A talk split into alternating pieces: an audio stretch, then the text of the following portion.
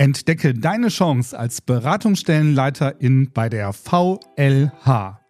Flexible Zeitanteilung, freie Standortwahl, Top-Vergütung und Entwicklungsmöglichkeiten. Nebenberuflich oder in Vollzeit? Deine Wahl. Werde Teil unseres gut vernetzten Teams.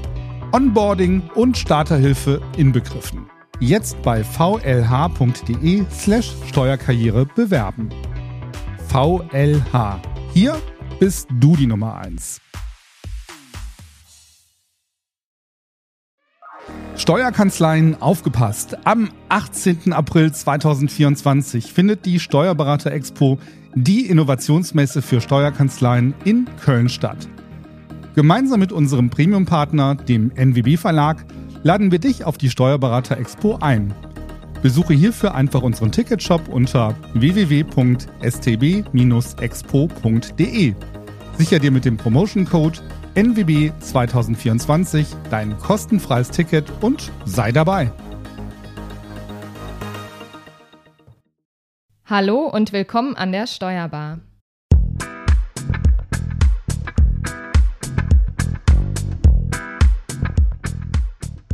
Heute sprechen wir mit unserem Gast über das Thema Stiftungen in Deutschland und Liechtenstein, welche Besonderheiten es gibt und warum sie eine gute Möglichkeit des Vermögensschutzes darstellen.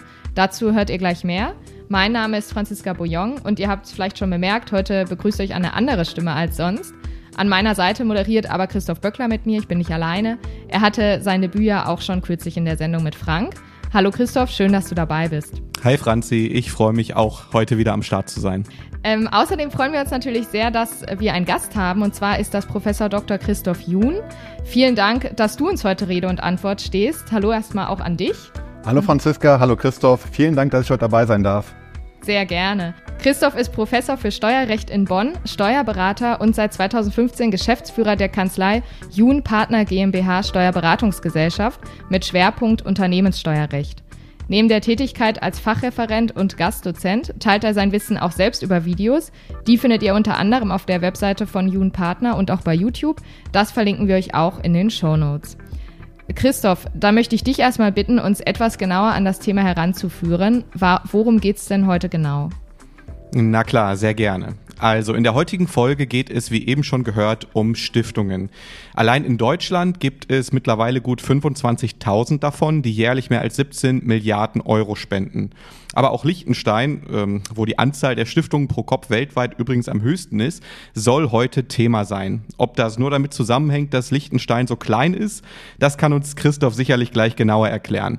Wir werden außerdem besprechen, wie Stiftungen in beiden Ländern gegründet werden können, welche steuerlichen Vor- und Nachteile es gibt und wie sie dazu beitragen, wichtige gesellschaftliche Aufgaben zu finanzieren. So, und damit gehen wir auch direkt rein ins Thema. Christoph, wie würdest du für jemanden, der mit diesem Thema noch gar nichts zu tun hatte, so wie ich jetzt zum Beispiel, die Rechtsform der Stiftung beschreiben? Welche Rahmenbedingungen gelten zum Beispiel auch gegenüber anderen Rechtsformen? Genau, also mit Stiftung verbindet man eigentlich ein Rechts, eine Rechtsform für sehr wohlhabende Personen in Deutschland, die damit auch wohltätige Zwecke verfolgen, die vielleicht anstatt Spenden an gemeinnützige an Institutionen an, zu, zu, übergeben, dieses Geld lieber in eine, eine gemeinnützige Stiftung, also ihre eigene Stiftung übertragen, um damit etwas Gemeinnütziges zu verfolgen. So ist der, der, der Recht, das Rechtsinstitut der Stiftung in Deutschland bekannt und so wird es auch durchaus genutzt. Es gibt aber streng genommen, also aus steuerlicher Sicht, zwei unterschiedliche Arten von Stiftungen in Deutschland. Das eine sind die gemeinnützigen Stiftungen, ja, die verfolgen gemeinnützige, kirchliche oder mildtätige Zwecke, also ähm, zum Beispiel den äh, Sport, einen Sportverein zu unterstützen oder ähm, eine gewisse Ausbildung oder Stipendien zu fördern. Ja? Ähm, wenn ich als Stifter dort mein Geld rein investiere, wird das Geld für diese Zweck, zweckgebundenen äh, äh, Sinne oder zweckgebundenen Ziele genutzt und damit fließt das Geld in der Regel nicht an mich zurück. Also damit spende ich in der Tat was indirekt. Ja. Ähm, häufig kommt aber auch die andere Form der Stiftung zum Gelten, bei unserer Mandantschaft sogar viel, viel öfters. Das ist die sogenannte Familienstiftung. Da fördere ich nicht gemeinnützige, mildtätige oder kirchliche Zwecke, sondern, wie der Name schon sagt, meine eigene Familie. Das heißt mich selber, meine Ehefrau, mein Ehemann, meine Kinder und weitere Abkömmlinge. Das Geld, was ich in diese sogenannte Familienstiftung investiere, die daraus generierten Gewinne fließen damit an meine Familie zurück. Mm, ich würde mal ähm, ja mit, auch nach, mit einer allgemeineren Frage starten. Welche grundsätzlichen Regeln gibt es denn bei der Gründung einer Stiftung, also wenn wir uns jetzt auf die Familienstiftung konzentrieren, damit sie auch in Deutschland akzeptiert wird? Wir kommen gleich noch so zu Liechtenstein, aber genau, was, welche Regeln gibt es erstmal? Genau, also in Deutschland ähm, hängt das vom der jeweiligen Bundes, von den jeweiligen Bundesländern ab. Das ist sehr unterschiedlich. Man sagt, man braucht, ähm, es gibt nicht das Wort Stammkapital, sondern man muss das Stiftungskapital bei der Gründung aufbringen. Das richtet sich nach dem Stiftungszweck. Ähm, das liegt bei einer Familienstiftung je nach Bundesland zwischen 30.000 und 100.000 Euro. Das ist nirgendwo festgeschrieben. Das sind Erfahrungswerte, die man hat. Und hier bei uns in NRW gründen wir meistens nicht unter 50.000. Wir empfehlen eher 100.000 an Kapital bei der Gründung der Stiftung einzubringen. Ähm, die Urkunde selber, also die, die Stiftungssatzung und ähm, ähnliches, das muss hier in Deutschland nicht von einem Notar beurkundet werden. Das macht der Stifter mit einem Anwalt selbstständig. Die äh, Dokumente werden unterschrieben und dann bei der Bezirksregierung eingereicht. Und ähm, die Bezirksregierung mhm. ähm, guckt sich die an und schaut insbesondere auch, was ist denn der Zweck der Stiftung? Ja, zum Beispiel die Unterstützung der Familie, woran soll investiert werden, zum Beispiel Immobilien und Aktien wie viel an Kapital ist vorgesehen, 50 oder 100 oder mehr, dann ähm, schätzen die das ab und sagen, ja, das ist akzeptiert und danach bekommt man dann manchmal innerhalb von einiger Wochen, manchmal dauert es auch einige Monate, die Stiftungsurkunde zugeschickt. Und damit hat man eine ja, rechtsfähige Stiftung, ähm, meldet die auch beim Finanzamt an und zahlt dann da auch in der Tat für die Einnahmen in der Regel Steuern. Wie hoch ist der Steuersatz? Genau, das ist eine ganz absolute Besonderheit und hier kann man auch in der Tat Steuern sparen, auch wenn das nicht die Hauptintention ist. Ähm, wir haben ja eben schon über die gemeinnützige Stiftung gesprochen. Die ist fast von allen Steuerarten befreit, weil sie verfolgt der gemeinnützige Zwecke. Die Familienstiftung ist eine Kombination aus einer Privatperson. Das heißt, ähm, in, Deutsch, in Deutschland haben wir sieben Einkunftsarten für Privatpersonen und ein großer Vorteil ist, dass zum Beispiel Immobilienverkäufe, die nach zehn Jahren getätigt werden, steuerfrei sind. Diesen Vorteil kann auch die Stiftung nutzen. Gleichzeitig hat sie aber nicht diesen hohen Steuersatz von bis zu 45 Prozent, was Privatpersonen haben, sondern sie wird hier wie Kapitalgesellschaften, wie Körperschaften behandelt. Sie ist eine Körperschaft und zahlt damit die gleichen Körperschaftsteuertarif, wie es eine GmbH tut, also nur 15 Prozent. Und okay, der das dritte, ist ein Unterschied. Ja. ja. Ja, das ist ein deutlicher Unterschied. Und der dritte Punkt ist, eine GmbH muss eigentlich immer noch Gewerbesteuer zahlen, also zwischen 7 und 17,5 Prozent, also Mittelwert ist 14, 15 Prozent. Hiervon äh, muss die Stiftung eigentlich auch erstmal nichts zahlen, weil sie keine sieben Einkunftsarten haben und nur wenn die zweite Einkunftsart fällt, also in den Gewerbebetrieb, auf die Art der Gewinne muss ich auch Gewerbesteuer zahlen. Also wenn man es geschickt anstellt, zahlt man auf Mieteinnahmen zum Beispiel nur 15 Prozent, auf Dividenden oder auf Aktiengewinne vielleicht nur 0,75 Prozent, weil ich auch hier die Dividendenbegünstigung bekomme und auf Veräußerung von Grundstücken und Immobilien gar keine Steuer, wenn ich zehn Jahre gewartet habe.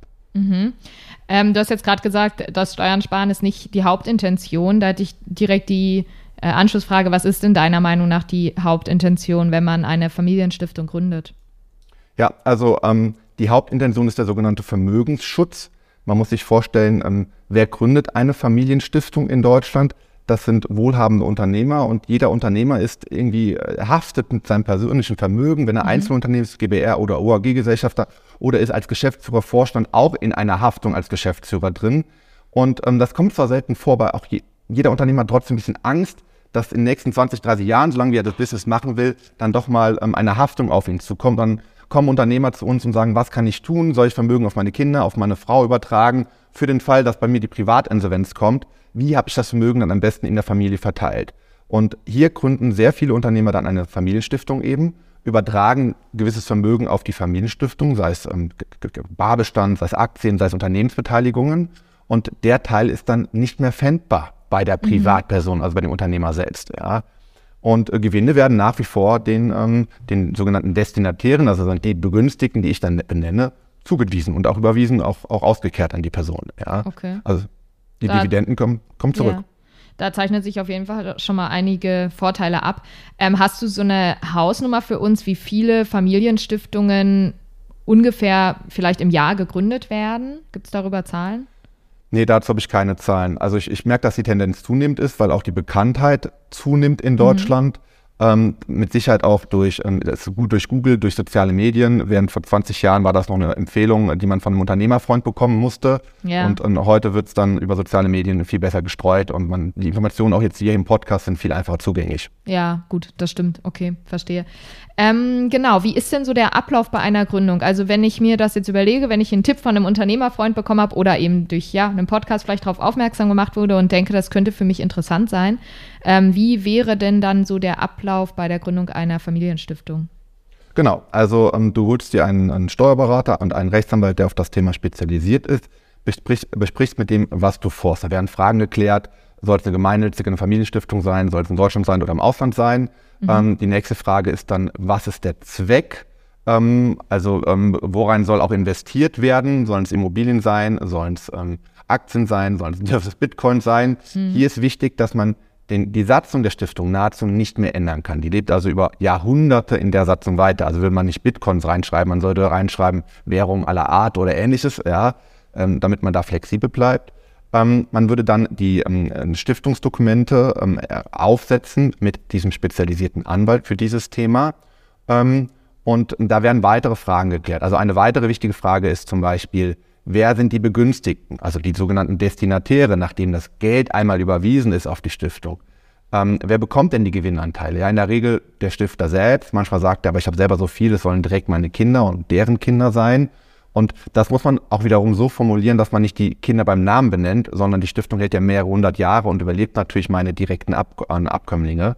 Also man muss dann definieren, was ist, wenn mein Sohn und meine Tochter, was ist, wenn einer davon keine Kinder hat, dann was geht mit dessen, dessen Anteil? Geht das rüber auf die Geschwister? Was ist, wenn da irgendwann mal keine Nachfolge mehr ist, bekommst der Staat, bekommst die Kirche und so weiter, ja? Oder gehen dann die äh, Gewinnanteile an den äh, Kindergarten und äh, ähnliches, ähm, wo ich zur Schule gegangen bin und wo ich als Kind mal war, ja? Das muss alles definiert werden. Wenn die Dokumente errichtet werden, dann gehen sie halt zur Bezirksregierung, die prüfen das dann, die geben dann die Freigabe und mit dem, äh, mit dem Stiftungsurkunde geht man zur, äh, macht man alles weiter und man geht zur Bank, errichtet ein Bankkonto, muss das Geld überweisen, man ähm, geht zum Finanzamt, meldet die an, weil ein paar Steuern muss die auch in der Tat zahlen und dann hat man eine, eine Stiftung. Ähm, wichtig ist noch zu bestimmen, wer ist der Vorstand. Am Anfang ist das meistens der Stifter selbst, mhm. der will ja dann noch die Gewalt, ne, die, die Verantwortung dafür übernehmen. Und dann muss man schauen, auch regeln, wer bestimmt denn nach dessen Ausscheiden die Nachfolge des Stifters. Richtet man so etwas ein wie einen Aufsichtsrat, man nennt das dann Kuratorium, ähm, der dann auch ähm, den nächsten Vorstand bestimmt oder darf immer der Vorstand selbst seinen Nach äh, Nachfolger bestimmen. Also das würde ja. ich alles bei Errichtung der Stiftung mitbestimmen. Ähm, dann würdest du sagen, der Ablauf ja, kann sich schon über einige Monate, denke ich, erstrecken, ne? bis von, von der Idee, sage ich mal, oder den ersten Gesprächen, bis man dann die Urkunde in der Hand hält, dauert es wahrscheinlich schon ein paar Monate. Ja, das ist in der Tat so. Die GmbH ein, zwei, drei Wochen, wenn es schnell geht, aber die Stiftung errichtet ja, man nicht in ein, zwei, drei Wochen, eher ein, zwei, drei Monate. Ähm, es gibt aber auch Stiftungserrichtungen, die deutlich länger dauern, weil das errichtet man nicht wie eine GmbH mit dem Gedanken, man kann es in fünf oder zehn Jahren wieder schließen, sondern eine Stiftung errichtet man ähm, für mehrere hundert Jahre und das muss wohl überlegt sein. Genau, ja. wenn wir jetzt nochmal auf das Thema schauen, äh, Christoph hat ja vorhin angesprochen, ähm, also gezielt auf die Länder Deutschland und Liechtenstein verwiesen. Äh, warum unterscheiden wir jetzt zwischen den beiden Ländern oder was ist jetzt das Besondere an einer Stiftung in Liechtenstein? Ähm, genau, also wenn du eine Stiftung in Liechtenstein hast, unterliegst du weiter dem deutschen Rechtssystem, auch dem deutschen Steuersystem. Ähm, mhm. Und Liechtenstein hat ein besonders wohlwollendes Stiftungsrecht und Stiftungssteuerrecht. Das mhm. bedeutet, ähm, es ist einfacher in Liechtenstein eine Stiftung zu errichten und du zahlst weniger Steuern in Liechtenstein, wenn du sie denn mal erfolgreich gegründet hast. Das Vermögen zu übertragen nach Liechtenstein kann komplizierter sein, weil ich sie in ein anderes Land übertrage. Ähm, wenn das Vermögen aber einmal drin ist, also insbesondere mit Bargeldern, ist einfacher als mit Unternehmensbeteiligungen, die zu übertragen. Ähm, ich kann zum Beispiel Bargeld äh, in Liechtenstein die Stiftung errichten und dann ähm, damit eine Unternehmensbeteiligung in Deutschland erwerben. Das wäre ein einfacher, simpler Vorgang, der häufig gemacht wird. Ähm, dann zahle ich in Liechtenstein eine Mindeststeuer, das ist, glaube ich, momentan 1800 Schweizer Franken, also nicht viel. Mhm. Ausländische Gewinne wären dann da steuerfrei. Aktiengewinne können steuerfrei sein und ähnliches. Ähm, und gleichzeitig habe ich den Vorteil, dass wenn ich als Stifter auch noch auswandern möchte, habe ich vielleicht mit Deutschland gar nichts mehr zu tun. Hätte ich eine deutsche Stiftung, hätte ich ja immer noch einen deutschen Anknüpfungspunkt. Bin ich aber ausgewandert und habe eine Liechtensteinische Stiftung, habe ich mich komplett gelöst vom deutschen Steuerrecht. Mhm. Ja. Und auch haftungsrechtlich oder ähm, von der, vom Vermögensschutz habe ich ja das Vermögen jetzt auf mehrere Länder verteilt. Ja. Und deswegen, ähm, weil Liechtenstein weltweit ein ganz besonders gutes Rechtssystem für Stiftungen hat und Steuerrechtssystem hat, ist es nicht nur, dass viele Deutsche in Liechtenstein Stiftungen gründen, sondern ja, Unternehmer und wohltätige Personen aus, aus der, von der ganzen Welt haben häufig Stiftungen in Liechtenstein. Deswegen auch die hohe Dichte an Stiftungen in Liechtenstein, so wie wir es vorhin schon in der Einleitung gehört haben. Okay. Ähm, trotzdem, also wir haben gesagt, Hauptintention liegt oft woanders. Gerade bei der Familienstiftung geht es ja schon auch um, ja klar, andere Belange als jetzt nur den Steuervorteil. Äh, den gibt es ja aber trotzdem. Was hat es damit denn jetzt genau auf sich? Du meinst in Liechtenstein, Franziska? Genau. Genau. Also, ähm, ich spiele mir erstmal durch. Ähm, du hast Gewinne in Deutschland, die werden natürlich ganz normal in Deutschland versteuert, wenn es zum Beispiel ein Unternehmen ist. Und die werden nun ausgeschüttet. Jetzt hängt diese Unternehmung, sei es Personengesellschaft oder Kapitalgesellschaft, unter einer deutschen Stiftung, dann fließt das Geld in die deutsche Stiftung. Und wenn es aber danach aus der deutschen Stiftung ausgezahlt wird an die sogenannten Destinatäre, fällt hierfür, wie bei einer Gewinnausschüttung aus einer GmbH auch, ja, wir sind ja hier weiterhin eine Körperschaft bei der Stiftung, sogenannte Kapitalertragssteuer von 25 Prozent an. Die fällt an bei der Zahlung von einer deutschen Stiftung an den Destinatär, egal ob der Destinatär in Deutschland oder im Ausland sitzt, weil die Stiftung ist ja in Deutschland. Und mhm. wenn diese Stiftung jetzt im Ausland wäre, nämlich in Liechtenstein, dann sagt Liechtenstein, ja, wir wollen keine Kapitalertragssteuer für die Zahlung von Liechtenstein an die Destinatär. Dann würde man als nächstes prüfen, wo ist denn der Destinatär ansässig? Und wenn der in einem Land ansässig ist, wo vielleicht auch solche Zahlungen auch nicht steuerpflichtig sind, fließt das Geld nahezu komplett steuerfrei aus der deutschen, aus der Liechtensteinischen Stiftung, Entschuldigung, an den Destinatär. Das ist so einer der Punkte. Und der zweite Vorteil ist, ähm, bei, während drei Varianten. Variante 1, als Privatperson überträgt man Vermögen und das unterliegt der Schenkungssteuer oder der Erbschaftssteuer. Alle 30 Jahre gibt es eine neue Generation.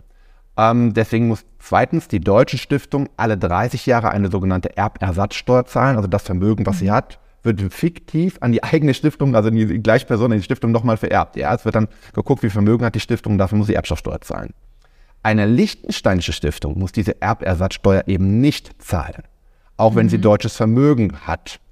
Das heißt, wenn du 100 Millionen Euro hast und Angst hast, dass alle 30 Jahre 30 Millionen Euro davon äh, zu zahlen sind, nämlich 30 Prozent, ja, dann auch bei nahe Angehörigen. Hättest du das bei direkter Übertragung an deine Kinder, du hättest es bei einer deutschen Stiftung und bei einer Liechtensteiner Stiftung würdest du die 30 Millionen eben sparen und nie wieder Erbschaftssteuer zahlen. Und das hat natürlich einen gewissen Charme. Ja, das stimmt. Das ist auf jeden Fall ein Vorteil. Ähm, kannst du noch spezielle Vorteile jetzt aber bei einer deutschen Stiftung ausmachen? Also wir haben jetzt viel über Liechtenstein gehört.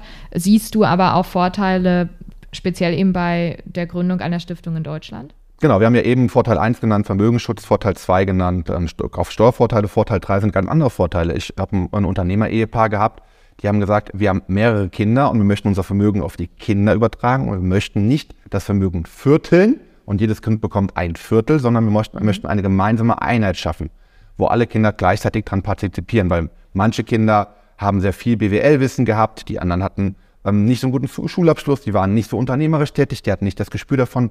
Die wollten aber, dass alle Kinder gegen, äh, sich gemeinsam unterstützen.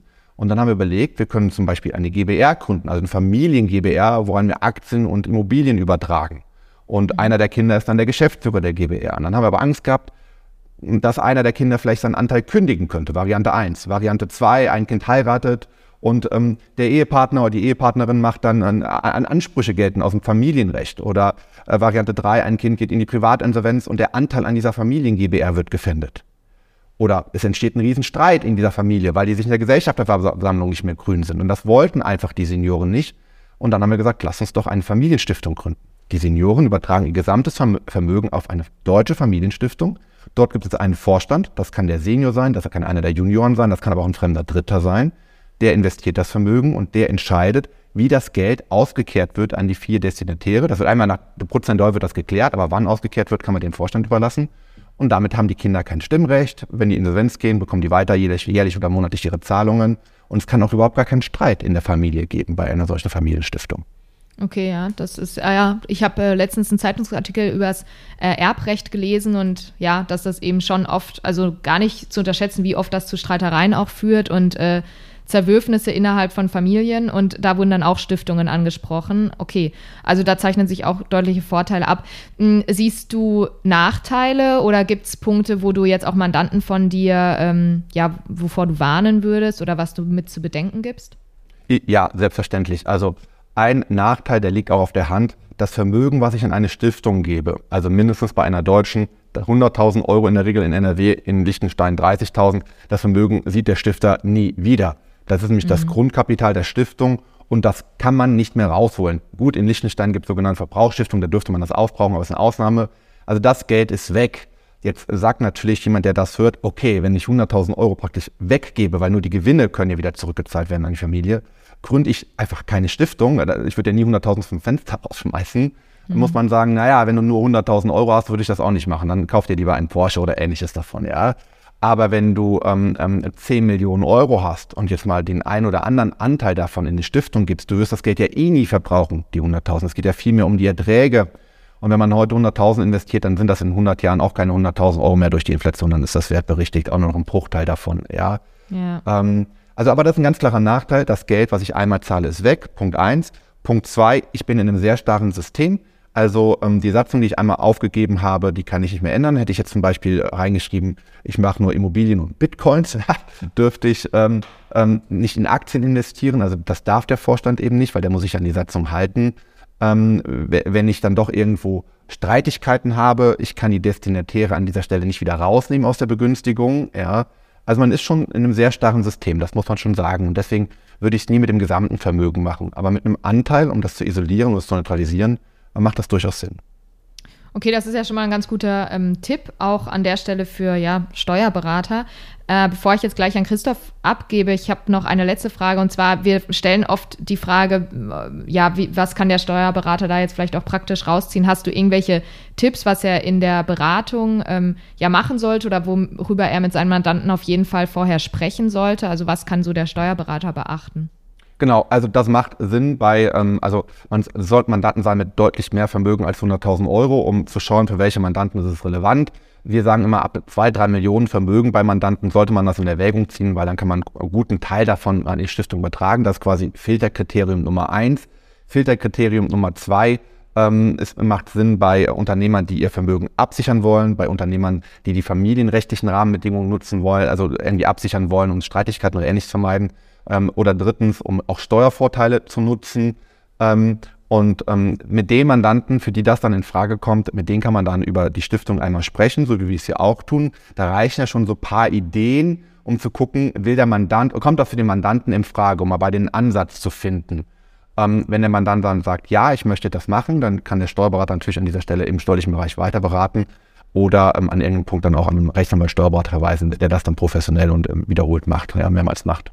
Du hattest jetzt ja gerade schon wiederholt angesprochen, dass sich das eher für vermögende Leute eignet, so in Deutschland ab 100.000, in anderen Bereichen des Liechtenstein vielleicht eher so ab 30.000 bis 50.000 Euro, äh, die man da investiert und, und reinsteckt. Ähm, also ist das schon auch eher ein ähm, eine Rechtsform, die sich für wohlhabende Leute eignet. Gibt es denn, wenn ich jetzt davon total angetan bin und sagte, ey, dieser Gemeinnützigkeitsgedanke, ähm, der imponiert mir total, gibt es auch Alternativen, wenn das eigene Vermögen dafür nicht ausreichen sollte?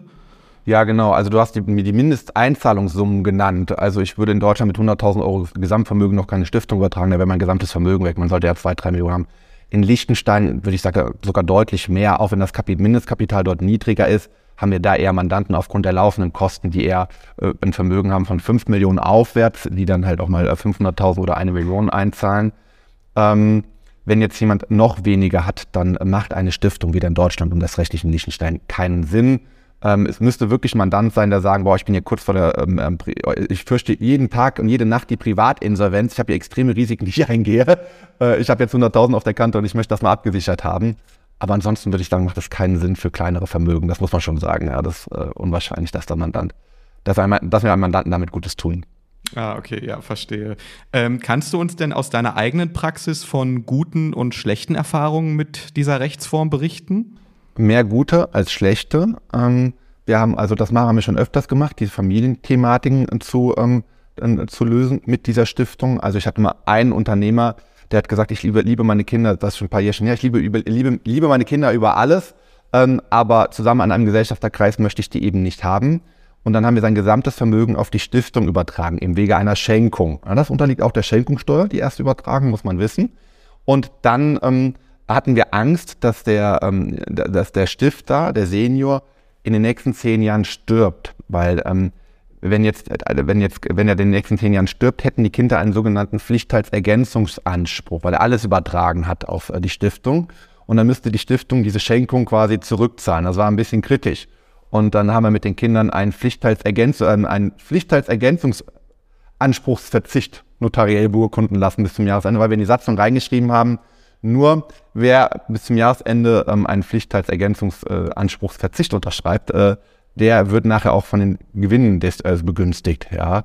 Und ähm, das hat unglaublich Gutes bewirkt, ja. Ähm, weil das hat einen solchen, haben alle gemacht, das hat einen solchen Ruhe und einen solchen Frieden in die Diskussion, die vorher herrschten, äh, gebracht. Weil jetzt war klar, es gibt eine ganz klare Regelung in der Familie. Es gibt, ist genau definiert, wer wann was bekommt und wie abgesichert ist. Und ähm, das, das war schön menschlich, jetzt nicht steuerlich oder rechtlich, das war menschlich schön zu sehen, wie sich das entwickelt hat. Ja. Und ähm, ein anderes Beispiel ist steuerlich motiviert, ähm, dass ähm, da hat jemand großes Immobilienvermögen aufbauen wollen und dann denkst du über Privatpersonen nach oder über Kapitalgesellschaft, also Vermögensverwaltung Immobilien GmbH nach. Das haben wir einfach eine Stiftung gemacht und ähm, der, der, der freut sich, der ähm, verkauft die Immobilien nach zehn Jahren steuerfrei aus der Stiftung raus, Mieteinnahmen werden nur mit 15 Prozent besteuert, hat alle Vorteile kombiniert. Also der kann so schnell Immobilienvermögen aufbauen wie kein anderer. Der war aus steuerlichen Gründen war der sehr glücklich damit. Ja. Nachteile zum jetzigen Zeitpunkt noch keine. Nachteile zeigen sich ja meistens erst, ähm, ich sag mal, äh, fünf, zehn oder 15 Jahre nach der Gründung, wenn man merkt, ach, da hat man bei der Gründung etwas vergessen. Ja, deswegen sollte man auch keine Musterverträge, also deswegen sollte man da so viel Zeit und Energie reinstecken in die Gründung und das eher sorgfältig machen. Ähm, die zeigen sich nicht in den ersten Jahren, die Probleme, die zeigen sich deutlich später. Okay, also da lohnt es sich auch wirklich, da die ein, drei, vielleicht auch mehr Monate zu investieren an, an zeitlichem Aufwand, damit man da nicht am Ende irgendwo vor eine ja. Wand läuft.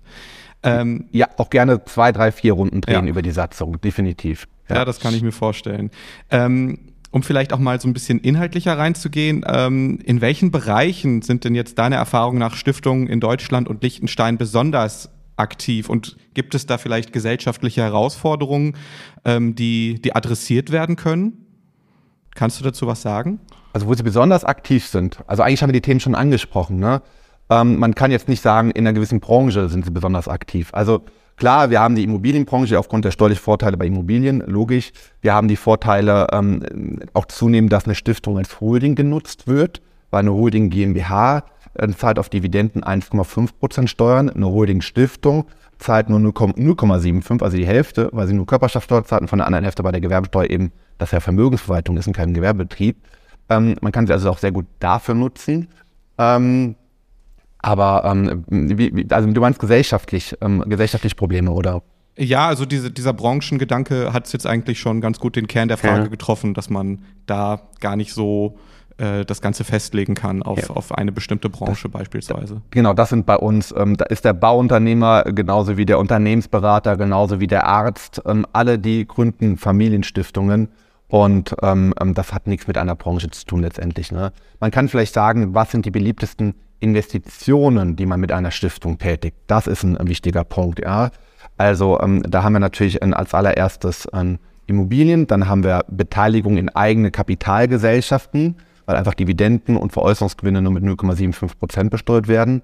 In manchen Fällen sind es auch Aktien, ähm, die ja besonders begehrenswert sind, wobei hier sind Aktien, deren Wert steigt, wo ich später mit Veräußerungsgewinn versteuere, weil den Veräußerungsgewinn besteuere ich auch nur mit 0,75 Prozent. Dividenden würden der Körperschaftssteuer unterliegen, wenn ich weniger als 10 Prozent habe. Also da ist auch wichtig zu achten, jetzt nicht in eine Telekom AG zu investieren, weil da wird man in der Regel keine 10 Prozent dran haben. Da sind Dividenden doppelt besteuert. Aber in eine Tesla-Aktie kann ich investieren, die schütten keine Dividenden aus, die haben, die ziehen rein auf Wachstum ab. Ja. Ja, total interessant. Ja. Äh, eine Frage jetzt vielleicht noch zum Abschluss. Ähm, wir hatten jetzt ja gerade, oder du hast ja eben schon gesagt, dass ähm, Stiftungen von, von dem jeweiligen Stifter dann ja auch mit einem Projekt, mit einem Hintergedanken, mit einem vielleicht gemeinnützigen Zweck ähm, gegründet werden und dann über vielleicht Jahrzehnte bestehen bleiben sollen. Ähm, gibt es denn Mechaniken, wie Stiftungen sicherstellen, dass ihre Projekte und Initiativen tatsächlich diesen ursprünglich festgelegten Zweck verfolgen? Ähm, oder, oder wie sieht das aus? Okay, ja, da gibt es mehrere Stufen. Stufe 1 ist, wenn wir über gemeinnützige, mildtätige und kirchliche Zwecke reden, dann ist die Stiftung nahezu von allen Steuerarten befreit. Das heißt, wenn ich der Stiftung was spende oder im, im ersten Flug wäre das eigentlich eine Schenkung aus steuerlicher Sicht, von der Schenkungssteuer befreit. Auch keine Erbersatzsteuer nach 30 Jahren. Auch weitere Gewinne in der Stiftung eben nicht mit 15% Körperschaftssteuer, alles steuerfrei, in der Regel auch Grunderwerbsteuervorteile und so weiter und so fort. Ähm, dafür muss die kirchliche mithätige und gemeinnützige oder gemeinnützige Zwecke verfolgen, muss von der Finanzverwaltung anerkannt werden. Ja. Und damit habe ich eigentlich schon definiert, dass auch wenn ich jetzt versterben sollte, der nächste Vorstand sich an diesen Satzungszweck halten muss, weil sonst verliert er die Steuervorteile, die damit in, Verbund, in Verbindung stehen. Das übt schon mal einen gewissen Druck aus. Ja? Also er kann dann zwar jetzt mhm. noch abweichen, aber dann hat er ein Steuerproblem. Ähm, zweitens ähm, gibst du, äh, hast du ein bisschen, äh, habe ich deine Frage verstanden? Ist, man hört manchmal in den Medien, dass Stiftungsvermögen auf einmal verschwindet oder irgendwas mitgemacht wird, was wohl nicht im Sinne des Stifters gewesen ist. Ja, ähm, genau. Ja. Das ähm, gibt man in der Tat so ein bisschen aus der Hand. Das ist völlig klar. Das ist so. Solange ich, wenn ich kein Vorstand mehr bin, das ist ein anderer und der muss ich kann ihn natürlich ganz eng einzirren und kann sagen, du darfst nur Immobilien in der äh, Hauptstraße in äh, Köln kaufen, ja, Hausnummer 3, das sind für 15. Dann enge ich den extrem ein. Ich kann sagen, du kannst Immobilien weltweit kaufen und dann gebe ich dem sehr viel Freiraum. Da kann er im Zweifel auch von seiner Schwägerin die Immobilie abkaufen für einen hohen Preis mit, mit dieser Stiftung. Ja, das ist natürlich ein bisschen schwierig an dieser Stelle alles. Und da muss man als Stifter den richtigen Balance finden. Man kann bei sowas aber ein Kuratorium einrichten, also eine Art Aufsichtsrat, ne, so vergleiche ich das immer wie bei einer Aktiengesellschaft ein Kuratorium und da sitzen dann andere Personen drin. Da sitzt dann zum Beispiel meine Familie drin oder mein ähm, engster Berater oder mein Steuerberater, mein Rechtsanwalt, äh, mein bester Freund, ja, und dann ist ein, einer der Kuratoriumsmitglieder und die kontrollieren dann den Vorstand und lassen sich immer berichten, wo hast du Geld investiert, warum hast du Geld abgehoben und ähnliches, ja. Und damit wird sichergestellt, dass der Vorstand ähm, ja das Geld nicht für fremde Zwecke verwenden kann. Vielen Dank. Christoph, hast du noch eine Frage? Du bist gerade nochmal ans Mikrofon vor, nein? Nee, okay. nee, alles gut. Okay, perfekt. Dann äh, bedanke ich mich äh, für die ähm, ja, Einblicke in das Stiftungsrecht. Das war sehr interessant. Ähm, ein kurzer Hinweis noch, es gibt ein themenverwandtes Seminar der NWB Akademie mit Terminen im August und November. Und zwar heißt es Besteuerung von Vereinen, Stiftungen und Co. Und Referent ist Guido Zimmermann. Das verlinken wir euch auch noch in den Show Notes. Ja, und dann kommen wir jetzt zum Ende dieser Steuerbar-Folge. Ganz herzlichen Dank an meinen Co-Moderator, aber auch natürlich an unseren Gast. Äh, danke, dass du dir die Zeit genommen hast. Das war sehr interessant. Eine wirklich spannende Folge zu einem Thema, das wir so auch noch nicht hatten. Und wenn es euch Hörern gefallen hat, dann gilt wie immer, hinterlasst uns gerne eine Bewertung in eurem Podcast-Player oder schreibt uns eine Mail an podcast.nwb.de. Wir freuen uns da über Feedback und auch eure Themenwünsche. Vielen Dank, bis zum nächsten Mal und tschüss zusammen. Danke, Franzi. Ciao. Dankeschön. Ciao.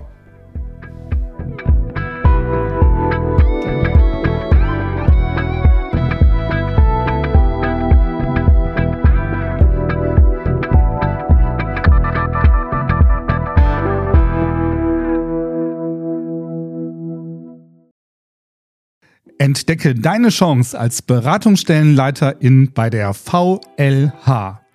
Flexible Zeitanteilung, freie Standortwahl, Top-Vergütung und Entwicklungsmöglichkeiten. Nebenberuflich oder in Vollzeit? Deine Wahl. Werde Teil unseres gut vernetzten Teams. Onboarding und Starterhilfe inbegriffen. Jetzt bei vlh.de slash Steuerkarriere bewerben. VLH. Hier bist du die Nummer 1. Steuerkanzleien aufgepasst. Am 18. April 2024 findet die Steuerberater Expo, die Innovationsmesse für Steuerkanzleien in Köln statt. Gemeinsam mit unserem Premium-Partner, dem NWB Verlag, laden wir dich auf die Steuerberater Expo ein. Besuche hierfür einfach unseren Ticketshop unter www.stb-expo.de. Sicher dir mit dem Promotion Code NWB 2024 dein kostenfreies Ticket und sei dabei.